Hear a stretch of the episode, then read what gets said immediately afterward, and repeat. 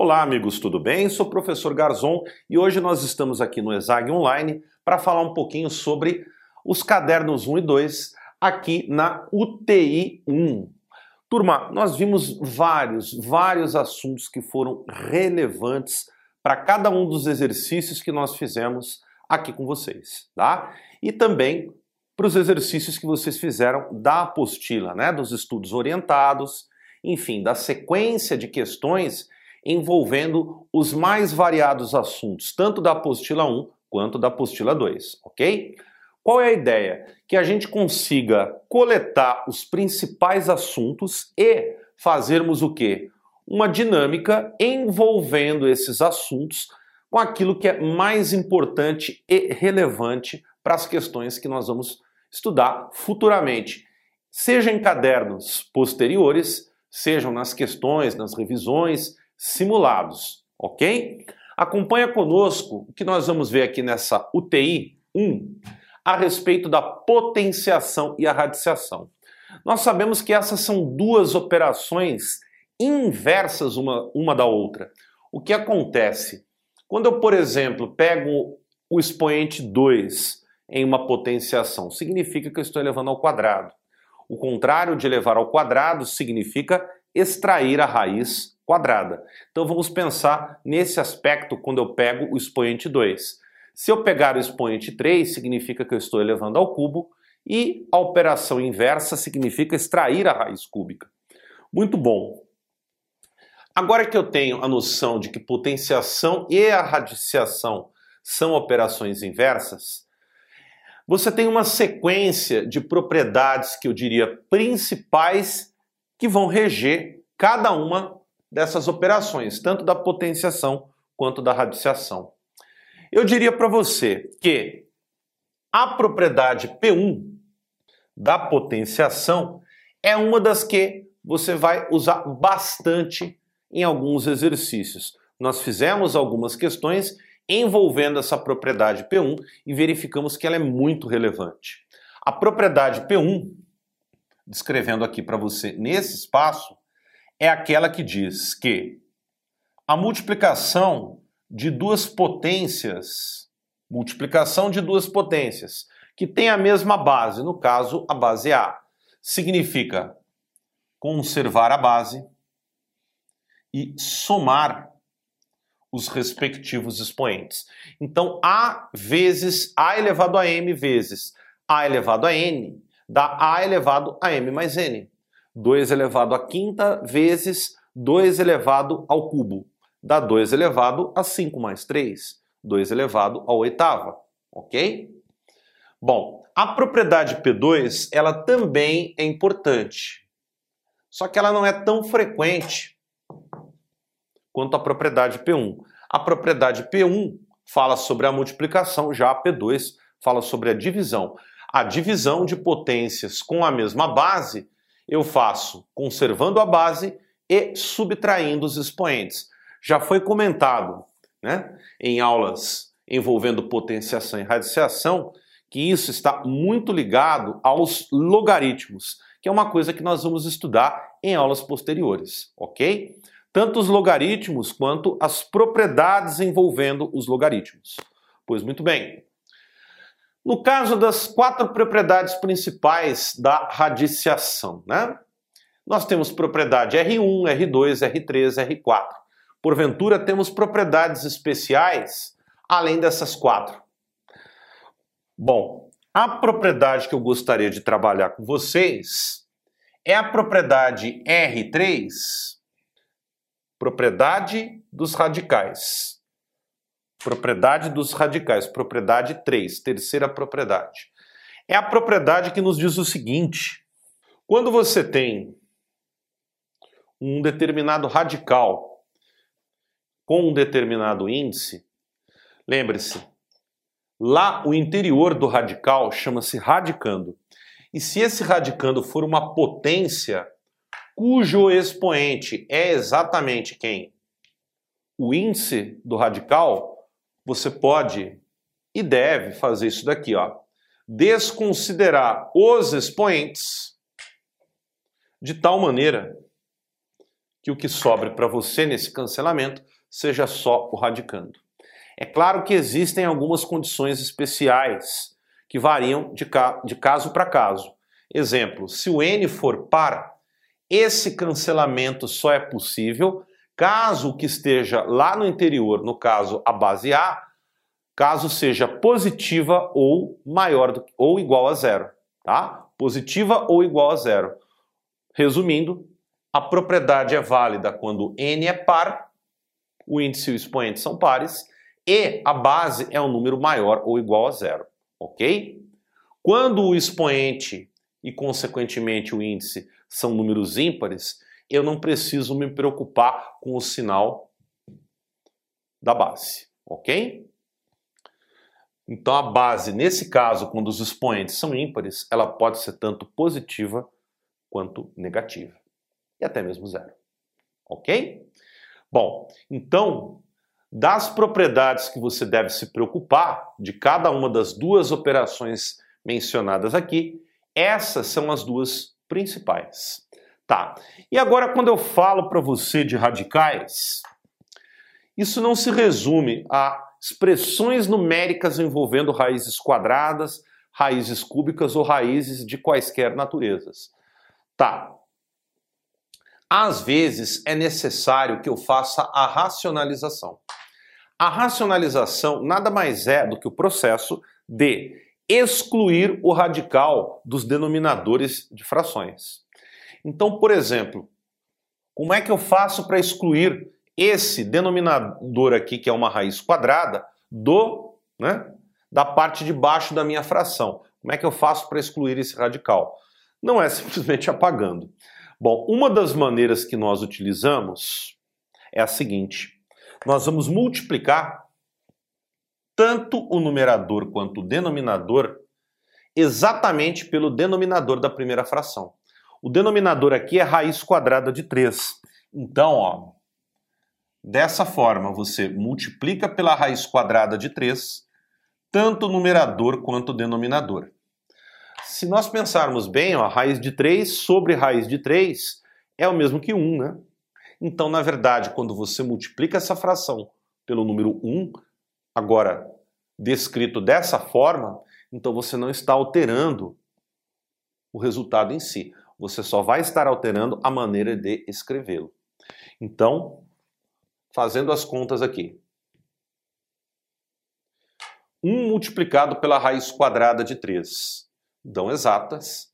Raiz quadrada de 3. Raiz quadrada de 3 vezes raiz quadrada de 3. Opa, essa é a propriedade R1, né? Isso vai dar raiz quadrada de 3 vezes 3, que é 9, né? Bom, Raiz quadrada de 3 não é exata, portanto, nós vamos deixá-la indicada dessa maneira, e a raiz quadrada de 9 é 3. Então, a resposta é raiz quadrada de 3 sobre 3, que todos conhecem é a tangente trigonométrica do ângulo de 30 graus, ok? Raiz de 3 sobre 3. Bom, o que acontece se o nosso denominador na racionalização tem dois termos? Bom, aqui o processo é um pouquinho diferente do processo anterior. Eu tenho que, nesse caso, multiplicar também por uma fração cujo resultado é 1. Ou seja, cujo resultado é 1 sendo expressa por numerador e denominador exatamente iguais. Então, eu vou multiplicar pelo chamado conjugado de raiz de 5 mais 1. E o conjugado de raiz de 5 mais 1 é justamente raiz de 5 menos 1. Tanto no numerador quanto no denominador. Repare que essa fração aqui, por ter denominador e numerador iguais, isso aqui resulta em 1. Então, na verdade, eu estou multiplicando a fração inicial pelo número 1. Então, eu não estou alterando a natureza numérica dele. Eu simplesmente vou alterar a forma de escrever. Então, colocando aqui, 1 vezes raiz de 5 menos 1. Raiz de 5 menos 1. Agora, olha que interessante. Quando eu multiplico raiz de 5 mais 1 por raiz de 5 menos 1, o que acontece? Eu vou ter uma soma multiplicada por uma diferença. Então, consequentemente, eu vou ter o quê? Quadrado do primeiro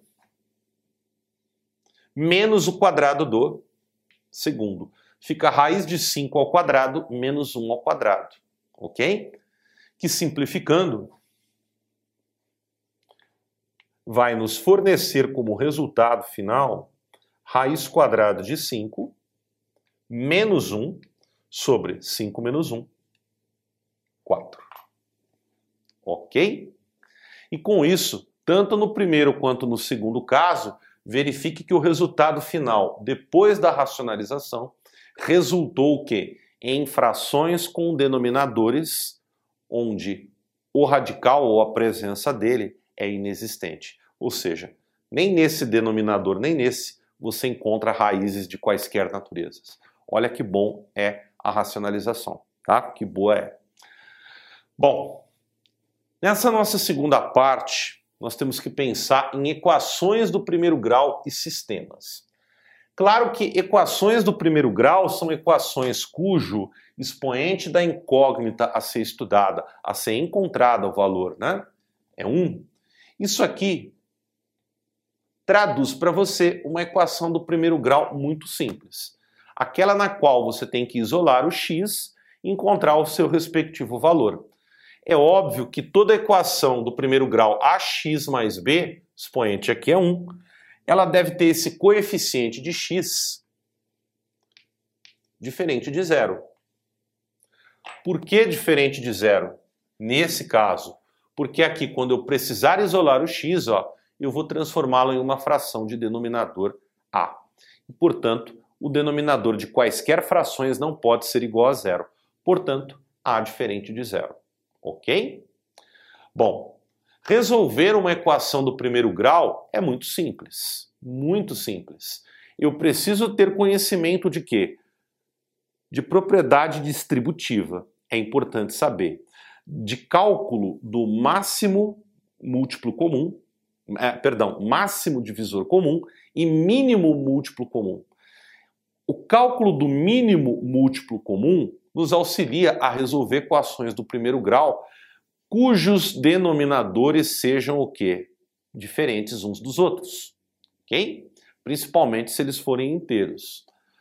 Bom, o que, que eu tenho que pensar sobre equações do primeiro grau nas questões que nós vimos e nas questões que nós ainda vamos ver em diversos exercícios. Elas são o fruto da matematicalização, né? da matematização de quem? Dos contextos existentes nos enunciados.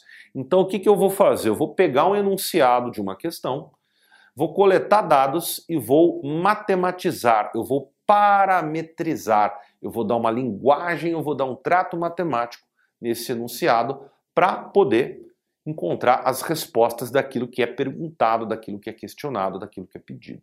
Ok? Bom, fatalmente ocorre nas equações de primeiro grau que você encontre mais de uma para resolver os seus problemas ou o seu problema.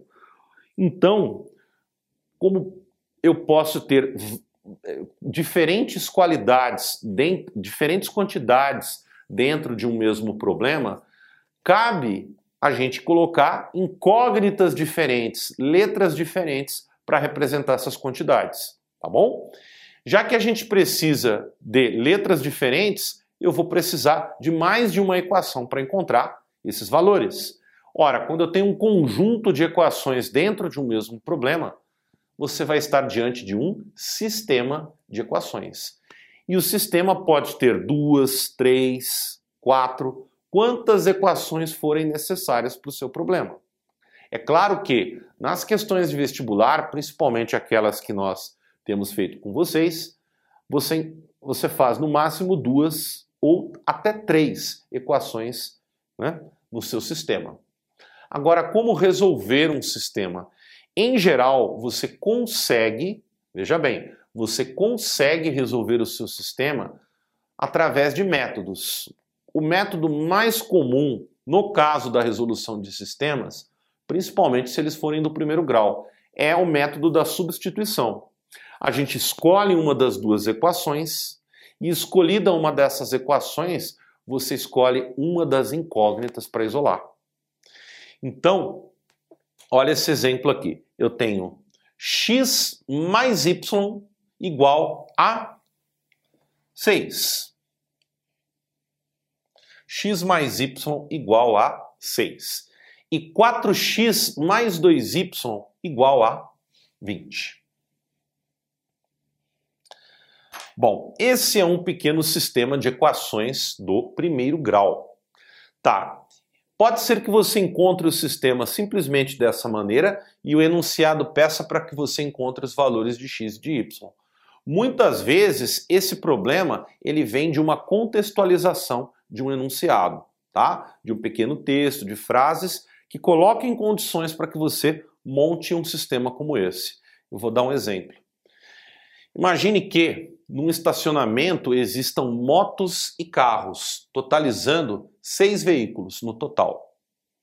A quantidade de rodas existentes nesse estacionamento, contabilizando os carros e motos, totaliza 20 rodas.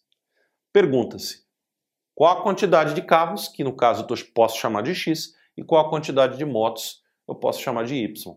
Então, que interessante, carros mais motos dá 6. Agora, como é que eu faço para montar a equação de baixo?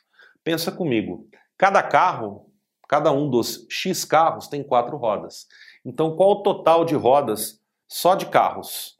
4 vezes X. Pega a quantidade de carros multiplica por 4, porque cada carro tem quatro rodas. Bom, o 2Y, cada moto tem duas rodas. Como nós temos Y motos, você vai pegar a quantidade de motos e multiplicar por 2. Isso vai dar o total de rodas de moto. Rodas de carro mais rodas de moto dá o total de rodas do estacionamento. Isso dá 20, ok? Bom, se você isola, por exemplo, o y aqui, y vai ser 6 menos x. Então, na equação de baixo, entre parênteses, aonde está escrito y, você põe 6 menos x. Então, vai ficar 4x mais duas vezes, entre parênteses, 6 menos x, e o resultado igual a 20. Resolvendo essa equação, você vai encontrar que x igual a 4 e y igual a 2. 4 mais 2 dá exatamente 6. 4 vezes x, 4 vezes 4, 16. 2 vezes 2, 4. 16 mais 4, 20.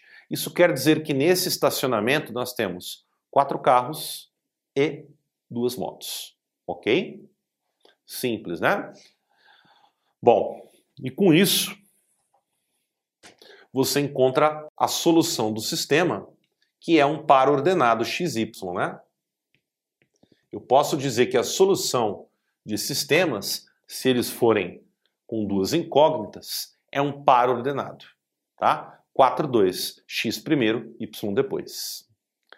Outro problema que figura bastante na, na, nas nossas questões envolvendo equações do primeiro grau e, consequentemente, razões e proporções, elas também estão envolvidas, é o, os problemas de escala, né? Um dos problemas clássicos. Bom, a escala, que é um número envolvendo as dimensões de mapas ou dimensões do mapa para o território original, nada mais são do que tamanhos que eu descrevo no mapa, divididos pelo tamanho correspondente da realidade. Ok? Bom, o que nós temos que pensar é que, no caso da escala, eu tenho um comprimento menor sobre um comprimento maior. Mapa, comprimento no mapa sobre o comprimento real. O, os comprimentos nos mapas, em geral, estão em centímetros e as distâncias na realidade, né, para grandes distâncias, vamos falar assim, estão em metros ou quilômetros. Né? E o, a escala, na grande maioria das vezes, ela não expressa unidades nem de um nem de outro. Ah, então como é que nós devemos fazer? Nós devemos escrever cada um deles na mesma unidade. Então, se por exemplo, o comprimento no mapa está em centímetros e o comprimento da realidade está em quilômetros, você tem que converter, transformar de quilômetros para centímetros ou de centímetros para quilômetros. O que é mais fácil?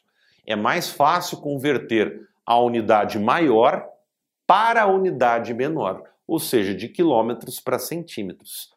E aí vai haver o cancelamento, né?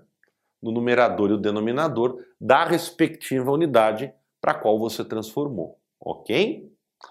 Bom, a maneira de se escrever a escala. Vamos supor que para um determinado exercício, resultado, nós encontramos 1 no numerador e 50 mil no denominador. Bom, se você consultar quase 100% dos mapas, ou se lembrar de todos os mapas que você já viu na vida, você vai perceber que a escala, que é esse número que é posto em geral bem na borda do mapa, ela não é escrita assim. Ela é escrita dessa maneira, né? Um, dois pontos, que representa para, né? Um para 50 mil. Ou seja, a cada uma unidade no mapa corresponde a 50 mil unidades da realidade. Vou dar um exemplo. A cada um centímetro no mapa corresponde a 50 mil centímetros da realidade. Se eu fosse medir no mapa, por exemplo, uma polegada, isso quer dizer que uma polegada do mapa representa 50 mil polegadas da realidade. Então a escala ela mantém o que? A proporção entre o tamanho do mapa e o tamanho real. Ok, turma? Simples. Bom, obviamente, obviamente as equações e sistemas, elas não são só do primeiro grau. Podem aparecer sistemas envolvendo duas ou mais equações do segundo grau. Ah, professor, e como é que eu vou resolver equações do segundo grau nos meus sistemas? Calma, você tem que resolver as equações do segundo grau individualmente. Todo mundo sabe que uma equação do segundo grau é uma expressão do tipo ax quadrado mais bx mais c, né, que é igual a zero. Né? Então, a maneira com a qual você resolve uma equação do primeiro grau é bem diferente da maneira que você resolve uma equação do segundo grau. Para resolver justamente as equações do segundo grau, eu vou precisar conhecer os coeficientes e aplicar numa determinada formulinha que eu acho que todo mundo conhece, né? E que nós vamos falar daqui a pouquinho. Certo? Bem, lembrando que um dos problemas clássicos também do primeiro grau é o problema das torneiras, né? Uma, é, uma torneira, por exemplo, leva duas horas para encher um tanque. Outra torneira, diferente da primeira, óbvio, leva três horas para encher o mesmo tanque. Tá? E aí pergunta-se em quanto tempo as duas torneiras juntas demoram para encher o mesmo tanque sozinho. Bom, esse é um problema que envolve também um pouquinho de fração, né? um pouquinho de MMC e, consequentemente, a montagem de uma equação e a interpretação desse resultado, ok? Mas isso a gente vai desenvolver, obviamente, nos exercícios, com os nossos estudos, né? As nossas leituras, as nossas revisões e, consequentemente, a gente vai chegar em boas respostas, ok? A gente volta daqui a pouquinho com a nossa segunda parte da UTI, número 1, ok? Forte abraço e até daqui a pouco. Olá, amigos, tudo bem? Vamos lá, voltamos com equações do segundo grau. Sim, eu estava falando agora há pouco sobre a resolução das equações do segundo grau. Né? Ou seja, você vai pegar determinados números nessa equação, vai substituir numa determinada fórmula e encontrar as respostas. Bom, basicamente, é a fórmula de Bhaskara. E a equação do segundo grau, ela é tida como A, um certo número que multiplica o x ao quadrado, mais B que multiplica x,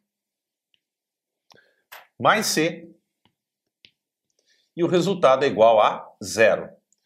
Essa é uma equação do segundo grau na forma completa, ou seja, aquela na qual as três parcelas que compõem a equação é, são todas expressas, né? sem que nenhuma delas seja zero. Óbvio, o coeficiente, o número que acompanha o x quadrado, ele precisa ser diferente de zero. Óbvio, porque se ele fosse zero, ele faria desaparecer o x quadrado e aí eu teria bx mais c. E aí não seria uma equação de segundo grau, seria de primeiro. Bom, antes de aplicar propriamente a tal da fórmula de Bhaskara, você precisa fazer um cálculo prévio para descobrir se vale a pena ou não prosseguir com a fórmula. Por que, que eu digo se vale a pena prosseguir? Porque pode ser que raiz, as raízes da equação não existam. Os números que você quer descobrir não existam, tá? Isso se eu estiver falando no campo, no conjunto dos números reais. Então, antes de mais nada, seria bem interessante se você fizesse o chamado delta, o discriminante de uma equação do segundo grau. E qual é o cálculo desse discriminante, desse delta? b quadrado menos 4 vezes a vezes c. Então, antes de propriamente aplicar a fórmula de Bhaskara, claro, esse é um pedaço da fórmula de Bhaskara, eu vou descobrir se esse delta ele é positivo, se ele é negativo ou se ele é zero. Cada uma dessas três situações mencionadas vai dar uma situação diferente com relação às raízes que eu estou procurando. Bom, se esse delta for maior do que zero, com certeza eu tenho duas raízes reais e diferentes ou seja, distintas uma da outra. Caso o seu delta, o seu discriminante, seja igual a zero, a situação é de que você tenha duas raízes reais, porém o contrário de distintas, ou seja, iguais. Quando aqui eu falo duas raízes reais iguais, é como se eu dissesse apenas um único valor, tá? E para finalizar, caso esse delta ele seja menor do que zero, ou seja, ele forneça para você no cálculo um número negativo, isso implica, né, em que você, ou melhor, que a equação, né, não tem raízes reais. Claro que aqui eu estou falando do campo dos números reais. Quando a gente for estudar números complexos, nós vamos perceber que é possível ir um pouquinho além e encontrar algumas raízes especiais que você chama de raízes imaginárias, ok? Bom, aqui eu tenho a síntese, o resumo do que pode acontecer com relação à quantidade de raízes.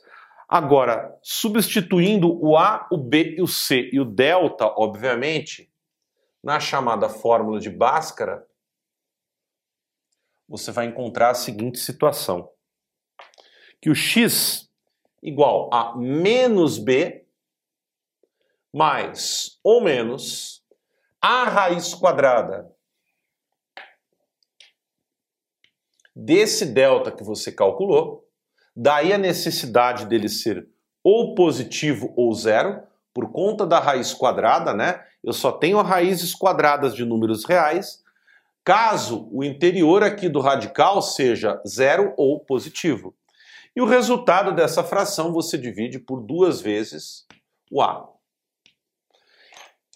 O mais ou menos aqui indica para você que a fórmula ela dá dois resultados, um adicionando e outro subtraindo. Por isso que eu coloco aqui sempre ó, duas raízes reais. Ok? Bom, essa é a clássica fórmula de Bhaskara. Tá, professor.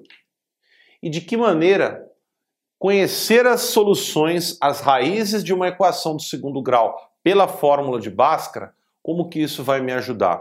Isso pode te ajudar bastante quando você estuda as inequações, que são as desigualdades, né? Só que as inequações do segundo grau. Quando você estudar inequações do segundo grau, você vai pegar uma expressão igual a essa, só que ao invés de fazer igual a zero, você vai fazer maior do que zero, menor do que zero, maior ou igual a zero ou menor ou igual a zero. Tá, e o que, que vai me ajudar a estudar, a descobrir quais são os valores que são respostas das inequações? Você vai pensar no seguinte, ó. Basicamente, três figuras. Claro que elas podem gerar outras três, e elas querem dizer muita coisa em relação a isso aqui, ó, a esse delta. Vamos supor que você encontre para uma expressão do segundo grau, desse modo, duas raízes reais e distintas. Você tem que saber que uma função do segundo grau ela é dada por uma parábola, né? E a parábola ela pode cruzar ou não o eixo x. Vamos lá. Se por acaso você tem duas raízes reais, cada uma dessas raízes é um ponto de cruzamento da parábola. Então pode acontecer isso aqui, ó. Então se o seu delta for positivo, e obviamente o A for positivo, né? Para que a concavidade fique para cima, você tem, ó, x1 e x2. Agora, olha que interessante, trechos do gráfico que ficam acima do eixo x são o quê? Trechos onde a minha função é positiva. Ah, então, resolver inequações do segundo grau significa estudar o sinal da função? Exatamente. Verifique que esse trecho que fica abaixo do eixo x é um trecho ó, onde os pontos têm ordenada negativa, por isso que aqui tem um sinal de menos. Olha que fácil. Pode acontecer das duas raízes serem reais e iguais, ou seja, só tenho uma raiz né, na prática ou um valor de raiz. Então vai acontecer isso aqui, ó. Ah, uma única raiz, então um único ponto de contato com o eixo x. Então aqui nesse caso, ó, x1 igual a x2. Repare que aqui, todo o meu gráfico, com exceção desse ponto, que é o vértice, ele fica acima do eixo x. Então, todos esses pontos, com exceção do vértice, eles têm ordenada o que? Ó, positiva. Então, nesse caso, eu tenho delta igual a zero. Agora, o que acontece se o delta é negativo? Ora, isso significa que eu não tenho raízes reais. Se eu não tenho raízes reais, isso significa que a minha parábola ela não tem contato com o eixo x. Então, lembrando que aqui é para positivo também, ela vai ter essa figura. Ok? A maior que zero. E, obviamente, o delta aqui é menor do que zero. Ok? Então toda a parábola, nesse caso, fica acima do eixo x. Então todos os sinais, né, todos os pontos têm ordenada positiva. Obviamente, existem outras três figuras que é caso as parábolas estejam com suas respectivas concavidades o quê? Para baixo. Ah?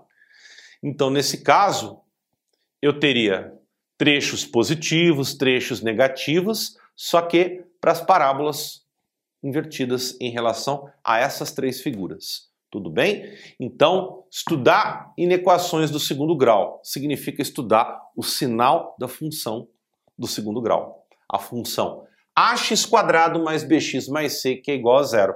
Mas para isso eu preciso conhecer as raízes. Por quê? Porque as raízes são os pontos de contato com o eixo x. E é isso que define o sinal. Beleza? Muito bom. Excelente. Dentro do que nós estudamos recentemente nas apostilas, foi falado a respeito de função, né?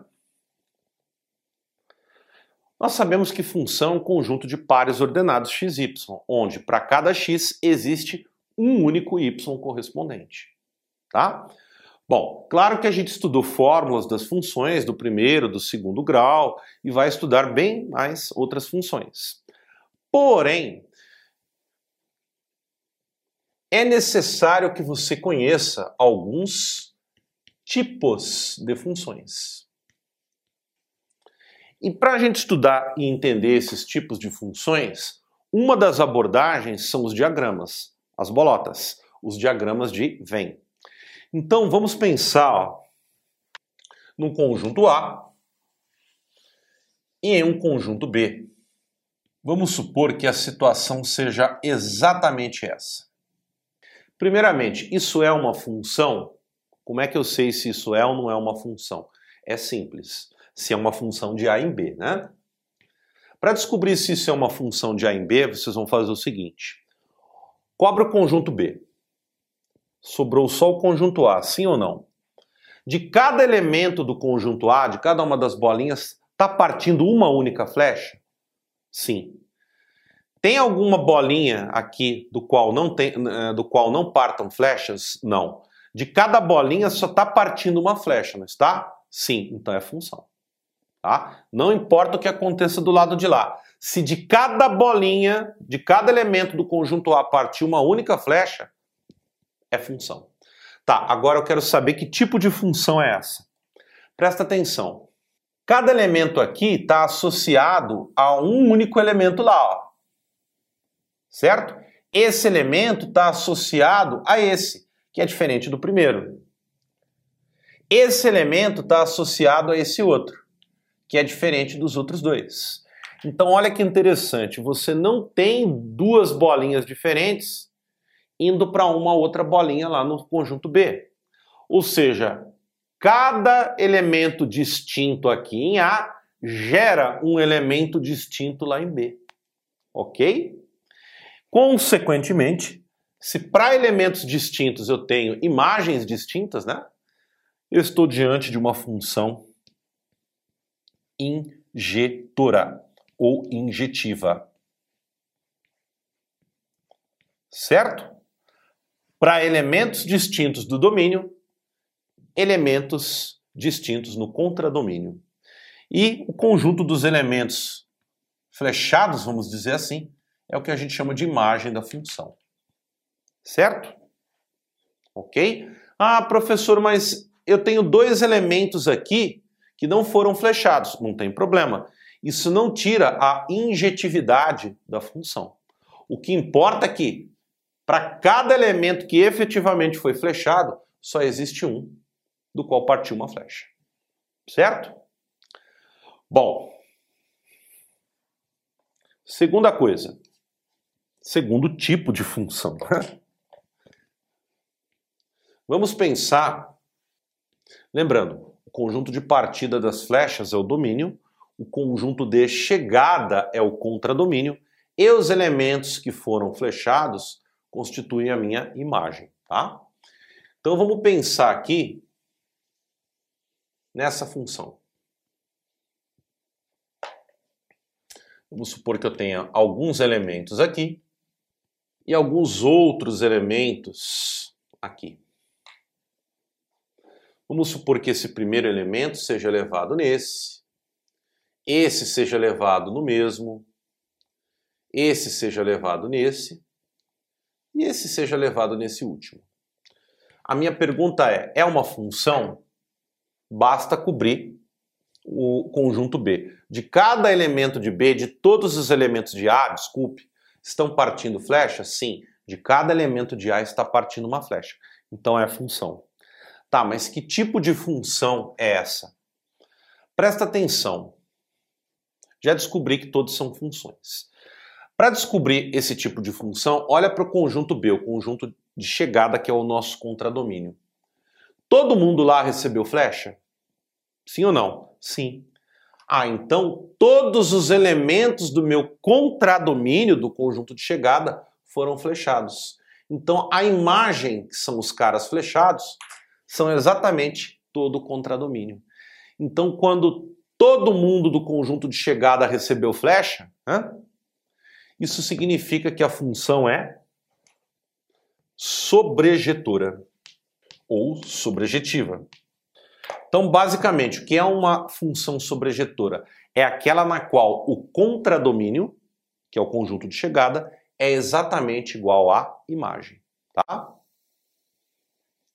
Bom, e o último tipo de função é quando eu tenho as duas ao mesmo tempo.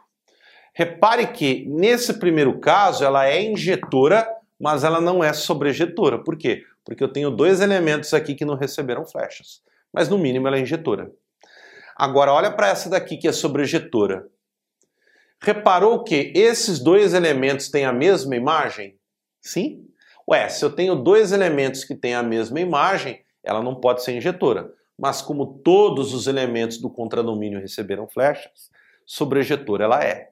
Então, ó, essa é sobrejetora, mas não injetora essa é injetora, mas não é sobrejetora. Agora, o que acontece quando as duas, ou melhor, quando eu tenho uma função que tem as duas características ao mesmo tempo, ou seja, quando que ela é injetora e sobrejetora? Eu vou dar um exemplo para vocês.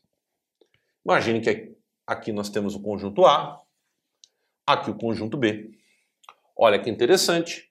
Esse elemento, por exemplo, pode ser levado nesse, esse pode ser levado nesse outro, esse nesse e esse nesse. Olha que interessante, é função? É função, porque de cada elemento aqui do conjunto de partida vai partir uma única flecha, então já é função. Agora, ela é injetora? É, porque ó, cada elemento aqui diferente de A está associado a um elemento diferente de B. Em resumo, eu não tenho dois elementos diferentes sendo levados no mesmo cara no conjunto de chegada, no contradomínio. Então, injetor ela é.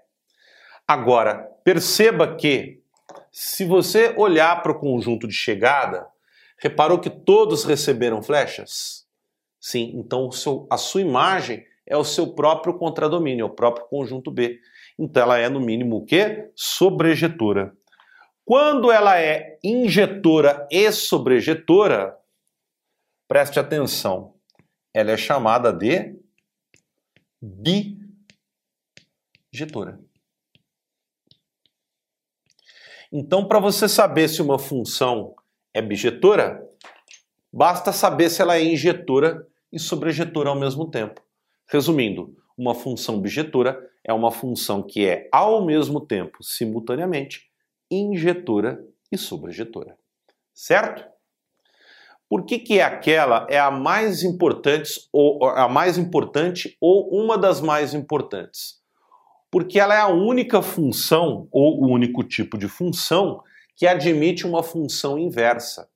Aqui, por exemplo, eu consigo uma função f de a para b e posso conseguir uma função inversa, é assim que nós representamos, de b para a ok? Repare que isso já não aconteceria nos dois primeiros casos. Se eu fosse compor uma função de A para B, repare que aqui ó, eu não tenho flechas partindo em direção a A. Então, de B para A já não seria função. Nem função seria. Então, e sobrejetora? Sobrejetora, imagine que eu queira uma função de B para A. Repare que esse elemento estaria lançando duas flechas, né, partindo duas flechas do mesmo elemento em direção a A se eu fizesse o caminho contrário. Ora, isso contraria a definição de função, né? De cada elemento deveria partir uma única flecha.